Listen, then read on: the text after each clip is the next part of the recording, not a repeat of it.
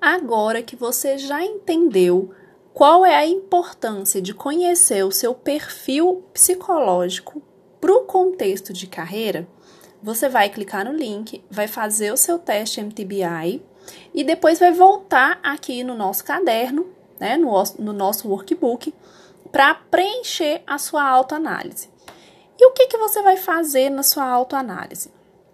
Primeiro, você vai colocar no quadrante de número 1 um, uh, quais são aquelas características que o seu MTBI te trouxe e que ele apontou como sendo as suas forças, como sendo as suas características, que são características uh, positivas e que são fortes em você.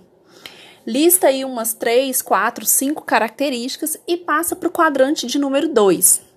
Lá, você vai colocar é, alguns pontos que o seu MTBI identificou como sendo pontos de atenção, como sendo pontos que você precisa se desenvolver, porque caso você não faça isso, uh, podem te trazer algum prejuízo ou podem te atrasar em algum processo de crescimento e de desenvolvimento. Coloca também aí uns 3 a 5 características, umas 3 a 5 características, e passa para o quadrante de número 3. No quadrante de número 3, você vai dizer como que esses aspectos que você colocou, que você pode melhorar, eles podem é, atrapalhar a sua carreira. Quando você olha para suas ambições profissionais, quando você olha para sua área de atuação, uh, para a empresa onde você está ou a empresa onde você gostaria de estar, é, como que esses aspectos a melhorar, eles podem atrapalhar você, como eles podem te impedir de chegar onde você quer, de alcançar aquilo que você quer alcançar. Para o áudio, pensa um pouquinho e escreve aí no seu workbook. Depois que você conseguir identificar é, essas possíveis travas, você vai para o quadrante de número 4. E aí é hora de pegar as suas forças e entender como que você pode utilizá-las para trabalhar as suas fraquezas, que são lá os aspectos a melhorar, de maneira que as suas fraquezas não te atrapalhem. Então você vai seguir esse ciclo, né? Vai fazer esses quatro quadrantes, primeiro listando e depois avaliando como podem te atrapalhar e como você pode contornar isso.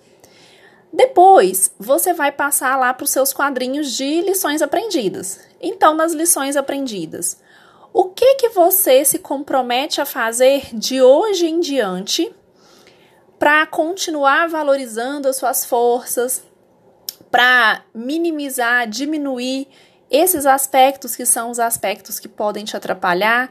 Quais são as ações práticas que você se compromete a fazer a partir de hoje? Lista aí uma ou duas ações, aqui já é o suficiente.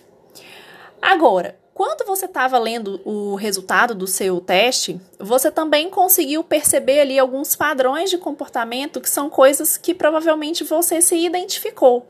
É, são formas de agir que foram apontadas pelo teste e que você consegue perceber que faz isso no dia a dia e que são coisas que, que te trazem bons resultados. Então, esses são os pontos que você vai se comprometer a continuar fazendo. O que, que você está fazendo hoje que te aproxima daquilo que você gostaria de alcançar enquanto profissional e que você se compromete a continuar fazendo. Você vai anotar aí também no seu workbook. Feito isso, você vai pensar na, naqueles comportamentos que você tem hoje e que são comportamentos que não te favorecem tá? É, pode ser que alguma coisa tenha sido apontada pelo seu MTBI, mas pode ser que durante a leitura e no desenvolvimento dessa atividade você tenha conseguido pensar, identificar algumas coisas. O que você vai fazer é trazer aqui o que que você se compromete a parar de fazer, porque você já percebeu que está te atrapalhando e você entende que precisa eliminar do seu dia a dia. Tranquilo? Fechamos a atividade do nosso da nossa primeira estratégia, que é a estratégia de conhecer a personalidade e utilizar esse conhecimento a seu favor, e eu te espero na atividade do nosso segundo módulo.